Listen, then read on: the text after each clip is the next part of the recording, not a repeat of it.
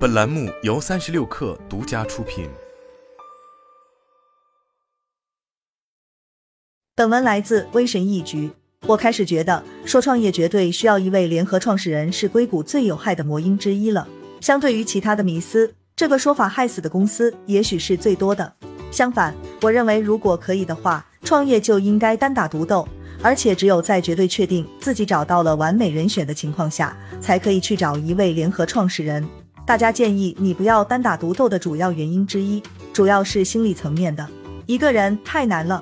我创办 Team Flow 时，曾经有过一位联合创始人，但对方只待了几个星期。在接下来的旅程里，我一直是孤身一人。我确实有一支我喜欢的团队，有一位在经济上、情感上以及声誉上同样投入的联合创始人，能和你一起坐过山车是有好处的。但我也同意创业是孤独的。但现实往往达不到要求，你得到的不是灵魂伴侣，对方可能会大大增加，而不是减轻你的压力。还有一些减轻孤独感的方法，你可以向朋友或伴侣敞开心扉，尽管你显然不想做得太过火，或者你可以找一位心理治疗师或高管教练。另一种办法是大力激励你的前几名员工，给他们百分之二至百分之四，而不是百分之一至百分之二的股份，然后这些人对你的支持就会像联合创始人一样卖力。单干还会让清晰思考变得更加困难。不过，单干加剧创业失败的另一个重要原因是无法把产品与市场匹配起来。之所以出现这种情况，原因有两个方面：一是缺少思想伙伴，最重要的是你可能会更难以接受现实的风险。这是有数据支持的。Startup Genome Project 发现，一成功的创业公司至少必须转型过一次。你的第一个想法很少能成功。正如克莱顿·克里斯滕森所说的那样，公司之所以成功，不是因为一开始就制定了正确的策略，而是因为他们在原先的策略失败后，兜里还剩有钱，所以可以转而尝试另一种方法。二，与有联合创始人相比，单干的创始人考虑转型的可能性要小得多，但也有一些方法可以缓解这种情况。我发现有一点非常关键，那就是每周五至少要留出三个小时来思考我的初创企业，从不中断。而且在纸上进行这种思考必不可少考。为什么共同创业这么难？一，创始人必须做很多事情，而且其中很多事情都做不好。由于以下事实，情况会变得更糟。A，创始人通常比较年轻且缺乏经验。B，初创公司太小了，小到你的无能别人马上就能看出来，并会对公司产生深远影响。C，创业者往往抱有很高的期望。在联合创始人的表现达不到预期时，通常会感到沮丧。二，赌注太高了，创业的好处和坏处都非常大，要么成为亿万富翁，要么在一次屈辱的失败中浪费生命。三，搜索空间是无限的，对于创业公司来说，可以选择的方向其实是无限的，尤其是在你找到产品市场匹配之前，你可以决定转向完全不同的想法。此时双方不能就该走哪条路达成一致，也就不足为奇。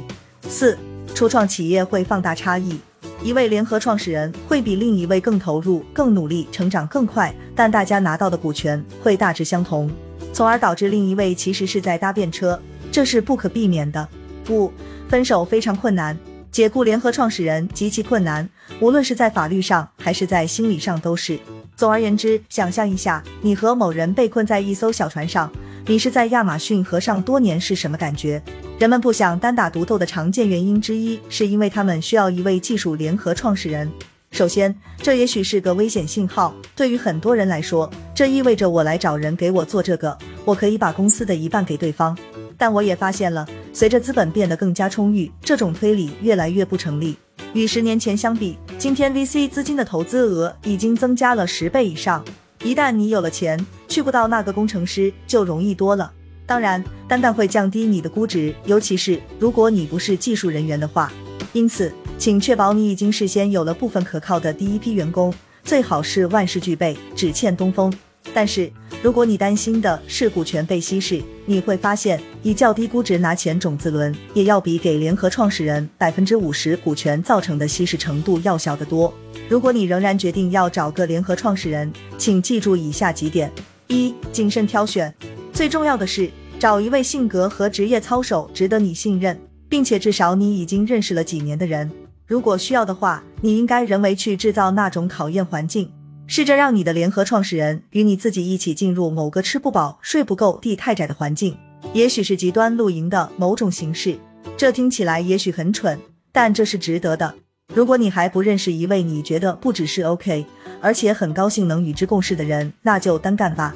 二、定义清晰的甬道。这里的意思不是你不该对他人的职责范围表达担忧或意见。我们不仅可以这样做，而且必须这样做。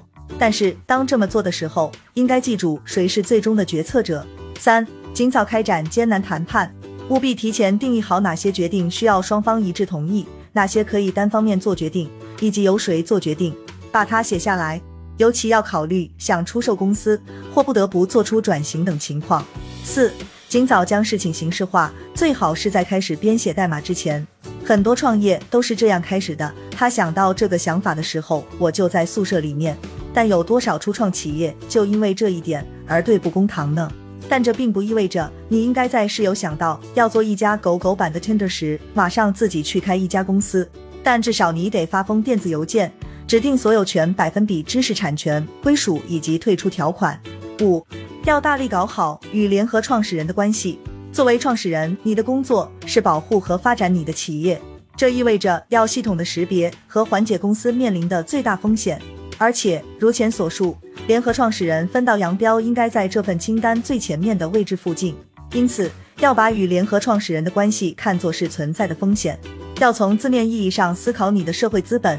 有时候，这些资本能为你赎回一大笔钱；有时候，这些资本会变成负数，甚至导致你的创业公司破产。六，小心处理好情绪。如果你们当中任何一人在一对一谈话的过程中出现了情绪激动的情况，为了双方的关系，你应该暂时离开。情绪会影响人的思维，情绪化的对话不会有好结果。你可以说：“我觉得你有点激动，我建议大家先暂停一下，睡一觉，明天继续。”最后，在出现问题的情况下，请记住行为举止要得当，双方应始终保持冷静、理性，互相尊重。关系越紧张，记住这一点就越重要。如果有人离开的话，另一人应该强烈考虑给对方大量的股权，哪怕对方的期权最短生效期还没到，始终要站在公平的另一个极端，哪怕这违背了你的个人利益。如果你需要给这么做一个乏味的理由，请记住，这个世界很小，要不惜一切代价保护你的声誉。消息传得很快，但真正的原因其实更简单。公司顶多是几十年的事，关系是一辈子的事，要分清孰轻孰重。